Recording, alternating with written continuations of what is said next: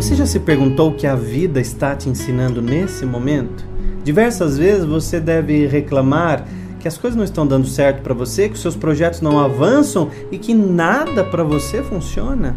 Mas o que a vida está dizendo para você nesse momento? O que ela está dizendo, o que ela está contando e que você não quer ouvir? A vida toda, ela é planejada para que a gente evolua. Só que muitas vezes somos ignorantes, esquecemos de olhar à nossa volta e principalmente de ouvir a nossa voz interna. Existe uma história fantástica de um concurso de rosas, onde um coronel aposentado ganhava ano após ano.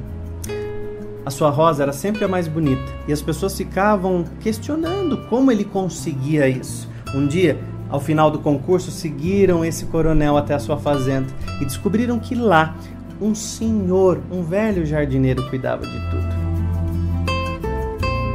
As pessoas curiosas foram até ele e ele contou que enquanto muitos jardineiros deixavam todos os botões e depois escolhiam a rosa mais bonita, ele escolhia sim o botão mais forte, cortava todos os outros para que a roseira destinasse a energia apenas para uma rosa. E essa se transformava na rosa mais bonita, e por isso o coronel conseguia ganhar o concurso todos os anos.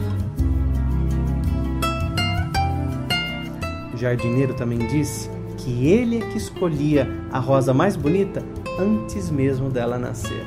O que a gente pode aprender com essa história? O que será na nossa vida que nós precisamos cortar, deixar de fazer e se transformar?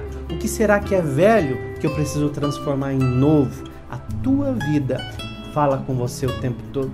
Às vezes você reclama que Deus não fala com você, mas Ele fala sim através da sua própria história. E você sabe exatamente quais são os botões que você precisa cortar nesse momento, destinar sua energia para o sucesso que está esperando você.